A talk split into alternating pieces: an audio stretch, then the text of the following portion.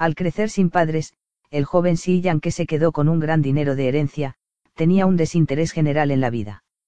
Solía ser un atleta de deportes extremos, las únicas veces que se sintió vivo fue cuando la adrenalina corría por sus venas. Cuanto más fuerte era la adrenalina, más cerca estaba de la muerte y más vivo se sentía. Sin embargo, durante una aventura en los mortales agujeros azules de las Bahamas, el alma de Yan inesperadamente viajó a través del tiempo y el espacio y, fue transferida al cuerpo del joven maestro Yan, ganando un anillo mágico llamado Anillo de Venas de Sangre y, convirtiéndose en un joven maestro de un famoso clan, también nombrado Yan. Renaciendo en su nuevo cuerpo, Yan, se despertó en una pila de cadáveres en una tierra desconocida junto a un estanque de sangre. Rápidamente se dio cuenta que poseía un cuerpo que no era el suyo.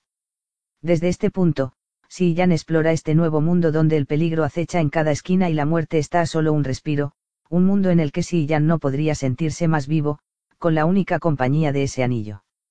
Sus misteriosos poderes convirtieron a Yan en un hombre de matanza, que necesita matar sin cesar para mejorar su poder rápidamente. Después de cada matanza, sus deseos primitivos acecharán. Suyan fue sentenciado a cadena perpetua en el acantilado de Eternal Retrabution, donde solo los criminales más brutales y notorios fueron exiliados. ¿Qué hizo él? Sedujo a la esposa del dios de la luna, secuestró a la hermana del rey dragón y compartió una cama con la amada hija del emperador celestial. En el lugar de encarcelamiento, conoció a un misterioso anciano que lo ayudó a escapar a través de la reencarnación. Una historia sobre un mundo en el que los cultivadores se entregan a los placeres sexuales para desarrollar sus habilidades. ¿Quién dice que el cultivo dual es malo? Otras novelas hicieron que pareciera una técnica de cultivo terrible, pero estaban equivocadas. Compañeros daoístas, únanse y experimenten el maravilloso mundo de arrancar yin mientras comparten yang.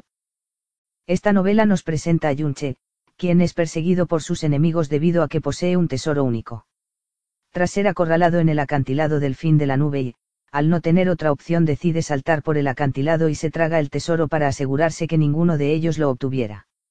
Después, Yunche se despierta y descubre que no había muerto, sino que había reencarnado en el cuerpo de un adolescente con el mismo nombre en otro mundo.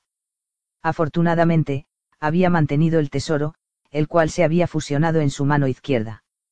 Yunche recorrerá un camino que lo llevará desde su incapacidad para cultivar hasta tener la suficiente fuerza para oponerse al cielo y tierra, necesaria para dominar y salvar el mundo.